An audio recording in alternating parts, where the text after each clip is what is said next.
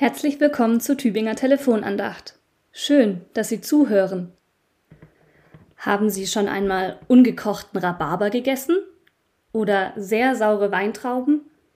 Vielleicht kennen Sie dann das pelzige Gefühl auf der Zunge, das beim Essen entsteht. Auch die Zähne fühlen sich stumpf an.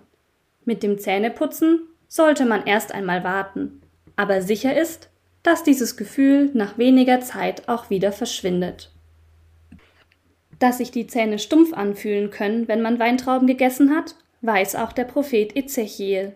Er benutzt dieses Bild in einem prophetischen Spruch. Der steht im 18. Kapitel des Ezechiel-Buches, in den Versen 1 bis 4. Und des Herrn Wort geschah zu mir.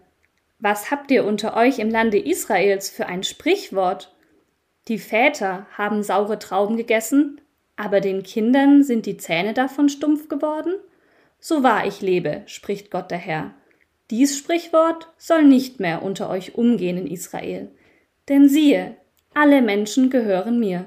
Die Väter gehören mir so gut wie die Söhne. Jeder, der sündigt, soll sterben. Dem Propheten ist klar, seine Hörerinnen und Hörer wissen, dass das Gefühl von stumpfen Zähnen direkt mit dem Traubenessen zusammenhängt. Nur die Person, die die Trauben isst, wird stumpfe Zähne bekommen. Dieses Gefühl verschwindet aber auch wieder.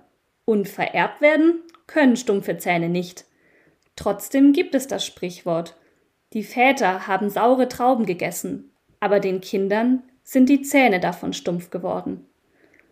Das bedeutet, dass nicht nur die Elterngeneration selbst, sondern auch die nachfolgenden Generationen die Konsequenzen des Handelns ihrer Väter und Mütter zu tragen haben.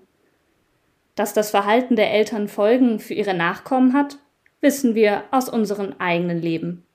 Heute kennen wir das zum Beispiel von der drängenden Frage, wie unser aktueller Umgang mit der Umwelt die künftigen Generationen beeinflussen wird. Der Prophet Ezechiel schränkt diese Vorstellung jedoch ein.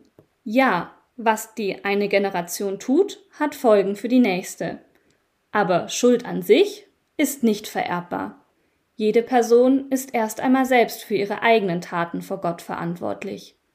Den Grund dafür nennt unsere Tageslosung. Siehe, alle Menschen gehören mir. Jeder Mensch ist zunächst persönlich auf Gott bezogen, und Gott richtet jeden einzelnen Menschen nach seinen Taten. Die persönliche Verantwortung vor Gott schließt dabei auch die Verantwortung für unsere Mitmenschen und für nachfolgende Generationen mit ein.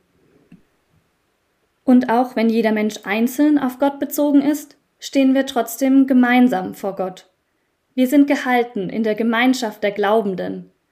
Wir können uns gegenseitig unterstützen, miteinander und füreinander beten.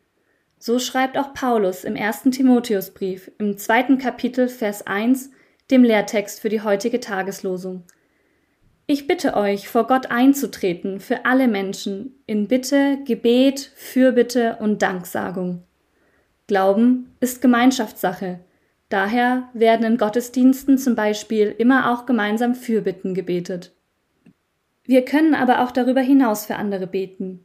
Beten für andere weist über unser eigenes Leben hinaus, öffnet unsere Augen für unsere Mitwelt und für Gott. Vielleicht machen Sie diese Erfahrung schon regelmäßig. Vielleicht wollen Sie es gerne mal ausprobieren. Trauen Sie sich.